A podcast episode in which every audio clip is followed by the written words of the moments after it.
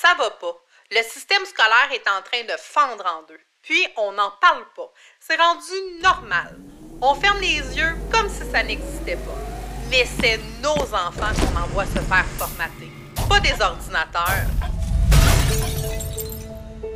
Après plus de dix ans passés dans le domaine de l'éducation, j'en ai eu assez de me taire. Aujourd'hui, je prends la parole au nom de tous les parents, les enfants et intervenants du milieu dans une seule et unique mission, lever le voile sur la crise éducative au Québec. Inspirant, savoureux et franchement audacieux, le podcast Entre deux guillemets, c'est non seulement la voix du ras-le-bol collectif, mais c'est surtout l'espoir d'un avenir meilleur pour nos adultes de demain. Puis, promis, on fera pas juste brasser les affaires, on veut aussi les faire bouger pour vrai. Parce que la détresse éducative, c'est pas un mythe ou un argument politique cute. C'est la réalité pour bien des familles au Québec. Je suis Marie-Sophie Guillemette et je dis ensemble, soyons le changement.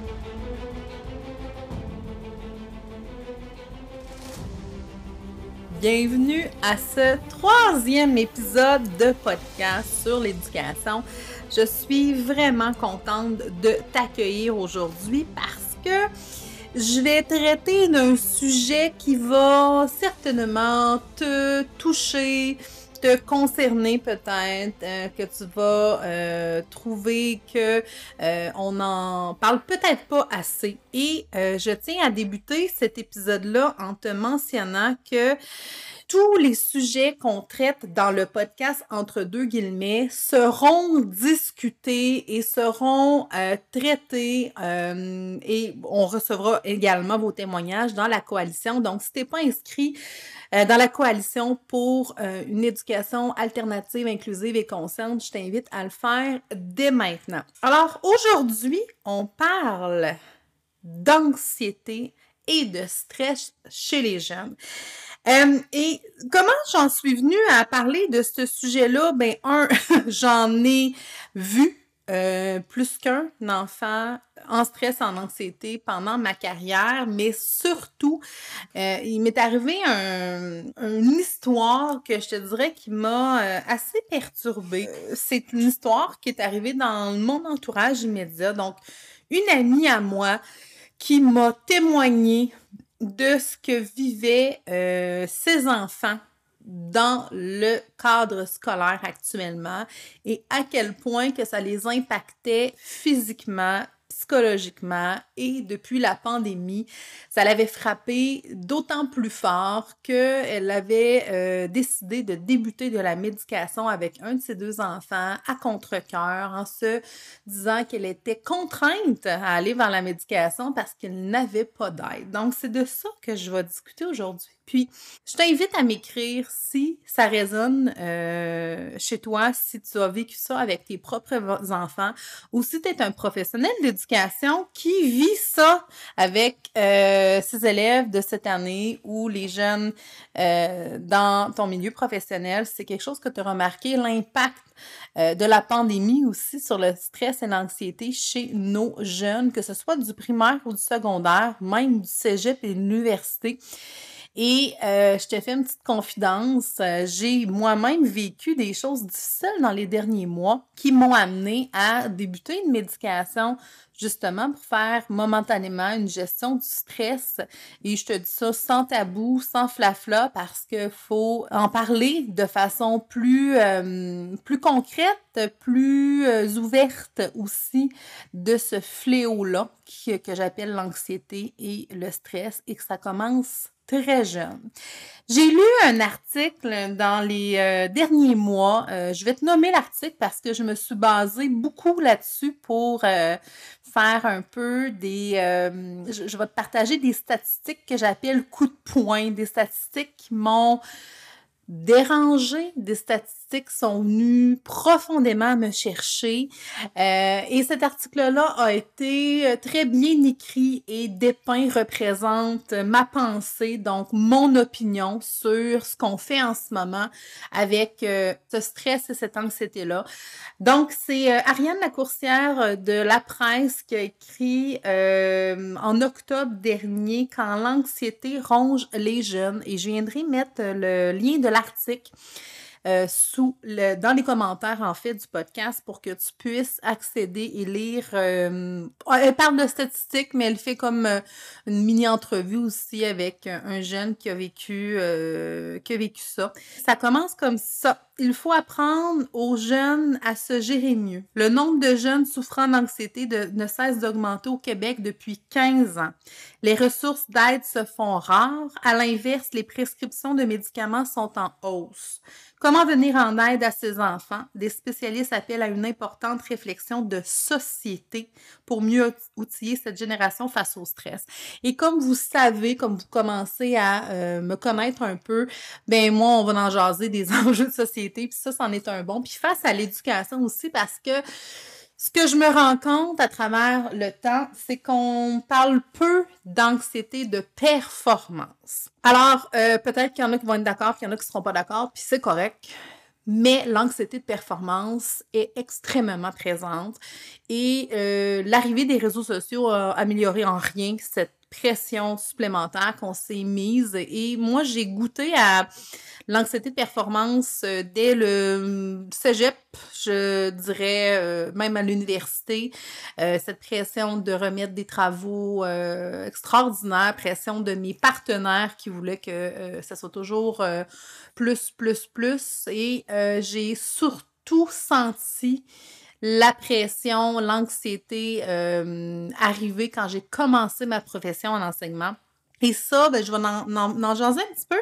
Puis euh, après, je vais aller avec euh, les statistiques alarmantes pour nos jeunes. Donc, moi, en tant qu'enseignante, euh, quand j'ai commencé dans le domaine, rapidement, je me suis dirigée vers des milieux plus défavorisés parce que c'était, euh, j'avais l'impression que je contribuais réellement à faire la différence avec nos jeunes. Et quand j'ai débuté, j'ai senti entre enseignants qu'il y avait cette obligation, cette loi non écrite de toujours faire la meilleure activité, euh, d'avoir euh, une bonne gestion de classe, avoir euh, des... juste dans la décoration du local. J'ai des collègues euh, qui rentraient plusieurs journées avant les journées pédagogiques de début d'année pour euh, faire un, milieu. Euh, je comprends l'idée de vouloir donner un milieu intéressant à leurs, élèves, un milieu qui vont trouver attirant, agréable, c'est correct. Mais elle se mettait, je dis elle parce que c'est majoritairement des femmes, elle se mettait énormément de pression pour être parfaite. Et cette pression-là, je l'ai ressentie à de multiples reprises, un petit peu plus dans les milieux favorisés que dans les milieux défavorisés, à toujours bien faire les choses, mais au-delà de. Puis là, j'en appelle aux mamans, puis les papas, peut-être qu'il y en a qui vont se reconnaître, mais nous, les mamans, on a cette charge mentale-là de tout gérer ou de presque tout gérer. Peut-être qu'il y en a qui vont nous traiter de germaine. Mais euh, s'il y a quelqu'un qui sait comment ça se passe dans nos maisons, c'est nous, hein? La gestion des horaires des enfants, puis les vêtements, puis les activités, puis les rendez-vous, puis l'école, puis les lunchs, puis hein, on est euh, très bonne.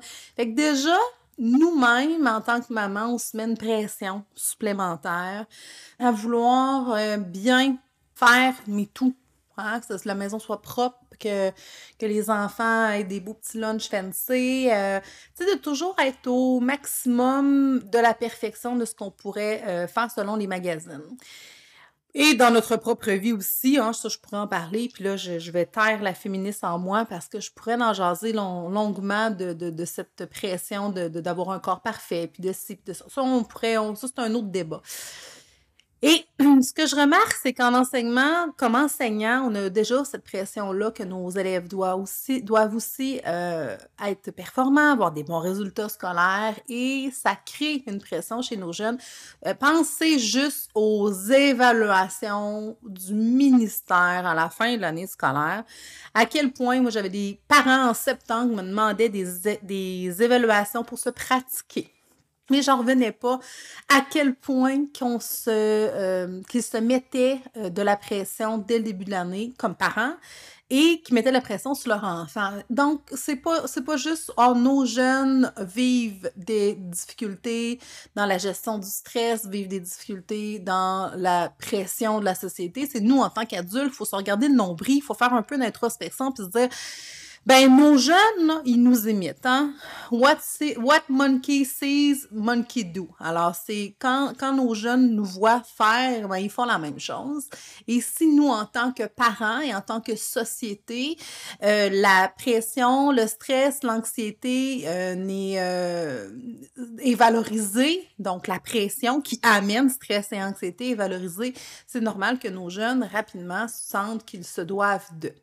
Alors ça, c'est une longue parenthèse pour dire qu'en tant que société, il faut se regarder le nombril et on va regarder un petit peu euh, le bilan catastrophique. je dis ça, je dis que c'est catastrophique parce que c'est catastrophique. Puis tu me diras ce que tu en penses. Selon une étude de l'Université de Sherbrooke, et là, je lis carrément le, numéro de la presse de Rien de la Coursière, selon une récente étude de l'Université de Sherbrooke, près d'un jeune sur deux de 12 à 25 ans présente des symptômes d'anxiété ou de dépression modérée. Et ça, là, quand j'ai lu cette première phrase-là, les gens m'ont coupé en deux. Je me dis, comment en tant que société, avec les connaissances que nous avons, avec les connaissances que nous avons sur tous les, côtés néfastes qu'engendre le stress et l'anxiété, comment ça qu'on se dit, qu'on met ça un peu en dessous du tapis, on laisse ça aller? Un jeune sur deux, c'est 50% présente des symptômes d'anxiété ou de dépression modérée. Ils disent également dans l'article, la prescription d'antidépresseurs chez les jeunes de moins de 17 ans a bondi de 260% en 15 ans au Québec. On parle de difficultés d'accessibilité aux services dans nos écoles. Puis ça, je pense, non, je suis convaincue que c'est un des plus grands problèmes qui fait en sorte qu'on laisse aller. Je donne un exemple. Moi, dans les écoles, ça a toujours été super difficile de faire appel à un psychologue scolaire pour avoir un, un, avis, premièrement, quand il se présente dans nos classes, et avoir une évaluation d'un enfant. Ça a toujours été super difficile et de moins en moins de professionnels de l'éducation, de psychothérapeutes, de TS, de, de, de psychologues scolaires sont dans nos écoles euh, pour de multiples raisons. Ça fait en sorte que on a vraiment de la difficulté à avoir un soutien psychologique dans nos écoles. Ce qui fait en, sorte que quand on arrive avec un psychologue, un psychologue pour 3, 4, 5 écoles qui est en mesure de prendre X dossiers dans l'année, ben, il va prendre les dossiers les plus urgents, les plus prioritaires. Hein? C'est normal. Ça fait en sorte que les parents se retrouvent avec la dure réalité d'aller chercher de l'aide ailleurs. Et on sait que depuis la pandémie, c'est compliqué d'avoir des services euh, d'aide en psychologie, donc au niveau de la santé mentale, c'est de plus en plus difficile parce que le réseau est saturé. Donc, moi, j'ai lu dans l'article qu'on injecte des millions de dollars, sauf que concrètement, euh, ça, ça fait en sorte quand même qu'on a des difficultés à faire une rétention de la main-d'œuvre de ces professionnels-là. Et euh, ça creuse aussi les difficultés. L'enfant qui n'est pas vu à l'école, qui n'est pas dépisté, il euh, faut vraiment que le parent soit euh, les, euh, l'argent pour aller au privé ou faut qu'il trouve de la place au privé? Parce qu'on on parle aussi que le privé c'est difficile de trouver euh, de, trouver de la place surtout post pandémie le réseau est, complètement saturé. On dit aussi que au niveau du secondaire, aux prises avec un niveau élevé de détresse psychologique, euh, il y a eu un bond de pourcentage incroyable. Donc, on parle qu'en 2010-2011, on avait 21% et 2016-2017, 29% Donc, on, on, parle que les troubles anxieux sont en forte croissance. Pourquoi? Pourquoi l'anxiété a autant euh, augmenté? Mais là, on peut, on peut énoncer plusieurs hypothèses. Puis si tu en as une, si tu m'écoutes, tu me dis, moi, ben, j'ai connu telle chose ou j'ai travaillé dans le domaine ou je suis spécialiste au niveau de la santé mentale chez les jeunes, écris-moi. Écris-moi pour me témoigner de ton opinion à toi. Ce que je pense, moi, c'est que dès le plus jeune âge, les enfants ont déjà des difficultés au niveau de la gestion des émotions. Euh, il y a une grande part aussi sur la façon qu'on a d'élever nos enfants. Moi, je suis spécialiste de la petite enfance aussi, hein, euh, ceux qui ne le savent pas. Ben, j'ai parlé de mon parcours dans les deux premiers épisodes. J'ai été éducatrice à la petite enfance. Et on, explique aux enfants comment faire la gestion de leurs émotions. On explique à nos enfants euh, comment être en mesure de calmer son hamster, calmer son mental. Euh, dans l'intelligence émotionnelle, on, on, parle aussi de bienveillance, on parle aussi de rythme. Donc, il y a comme des, choses qui sont enseignées dans la petite enfance, dans plusieurs CPE de ce que je vois. Puis quand on arrive à la maternelle, là, oui, on le fait encore un peu. Oups, première année, paf, là, on y va juste avec des connaissances. Là, c'est juste une transmission de connaissances français-mathématiques. Puis le reste, ça prend un peu le bord. fait que parler de santé mentale, parler de euh, des symptômes de la dépression, parler de comment faire la gestion de ses émotions, gestion de ses priorités, comment tout ça, c'est un peu balayé en dessous du tapis de ce que je constate. Puis je vois tellement des belles personnes essayer de faire la différence. Euh, je pense à, une, fille en particulier, je, vous mettrai le lien, elle qui fait au niveau de de, la pleine conscience avec les jeunes, à quel point ça fait la différence, justement, les symptômes euh, anxieux. Euh, il y en a des gens qui essaient à l'extérieur du programme de faire la différence. si jamais tu es une personne qui, justement, fait ça, écris-moi. Euh, j'aimerais bien avoir ton témoignage, savoir qu'est-ce que toi, tu fais concrètement avec les enfants ou avec les, jeunes secondaires ou les plus vieux pour leur apprendre justement à euh, faire la gestion, euh, l'intelligence émotionnelle, la pleine conscience, l'introspection, être dans le être plutôt que dans le faire. Et là, je m'en vais là. En tant que société, puis au niveau de l'éducation, c'est quand qu'on l'a échappé? C'est quand qu'on s'est dit que le faire était au détriment de l'être? C'est quand qu'on s'est dit que les notes étaient plus importantes que la personnalité, que, les besoins de nos enfants. C'est quand qu'on l'a échappé, puis qu'on a dit « Ah, c'est pas si important que ça, on met ça en dessous du tapis. » On s'en rendra pas compte. Et là, on se rend compte qu'à travers le temps, ça augmente considérablement. Ce qui me fascine aussi dans cet article-là, c'est qu'on parle d'ordonnances antidépresseurs chez les jeunes de 17 ans et moins. On dit que chez les filles, en 2006, il y avait 1188 filles qui avaient une ordonnance antidépresseur. En 2021, on était 4960. Dans les garçons, 2006, 876, 2021, 2479. Il est primordial de parler de santé mentale maintenant. Il est primordial d'être en mesure en tant que société de dire à nos gouvernements, maintenant, c'est assez, ça suffit. Nous devons absolument parler de stress et d'anxiété et de santé mentale. On parle euh, au ministère euh, que ça ne fait pas partie du contenu spécifique, mais avant d'aller dans les connaissances, il faut savoir être, il faut savoir comme jeune, comme parent, comme professionnel, être capable de s'occuper de soi, être capable de se sentir bien dans sa tête et dans son cœur avant d'être prêt et ouvert aux connaissances. Et c'est ça qu'on a perdu de vue à travers le temps. Et je crois que c'est un des plus grands problèmes maintenant dans notre éducation, dans le système de l'éducation, c'est que euh, l'anxiété est de, de, façon démesurée maintenant. Parce que il y a, des il y a de l'anxiété normale qui nous pousse à être une meilleure personne, qui nous pousse moi, quand je fais un projet, que je, je veux me dépasser, je vais vivre une certaine anxiété. Si on, on me demande d'aller faire un, une entrevue ou aller présenter quelque chose devant des centaines de personnes, je vais être anxieuse. Mais c'est de l'anxiété qui est, qui est positive puis momentanée. Hein, qui dure un moment, puis c'est pour nous pousser à être meilleurs. Si je n'étais pas nerveuse, euh, peut-être que j'échapperais. c'est le fait que c'est euh, l'impact à, long terme chez ces jeunes-là et là, méprenez-vous pas, je parle, je, parle pas qu'il faut éliminer toute source de stress, puis il faut éliminer toute source d'anxiété, c'est pas ça du tout.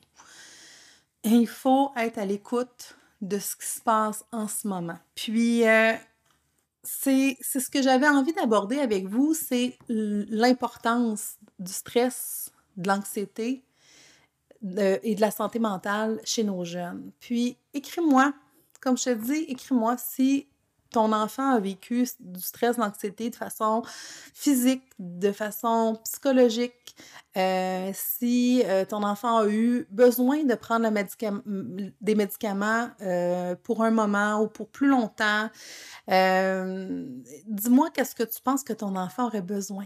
À la place? Est-ce qu'il a besoin d'aller voir un professionnel, un psychothérapeute, euh, un psychologue? Est-ce que c'est l'accessibilité au service qui est difficile?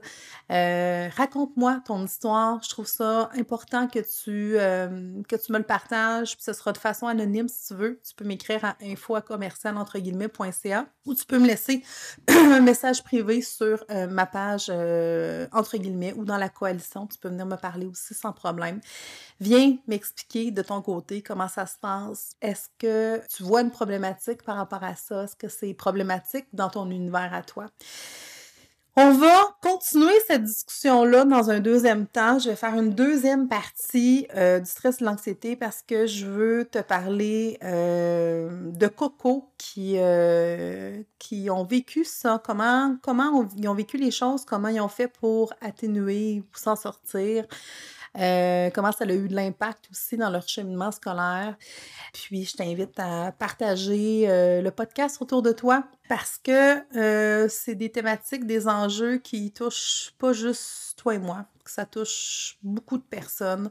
On a besoin de euh, se soutenir les uns les autres, puis de voir aussi qu'on est capable de trouver des solutions parce que des solutions, il y en a.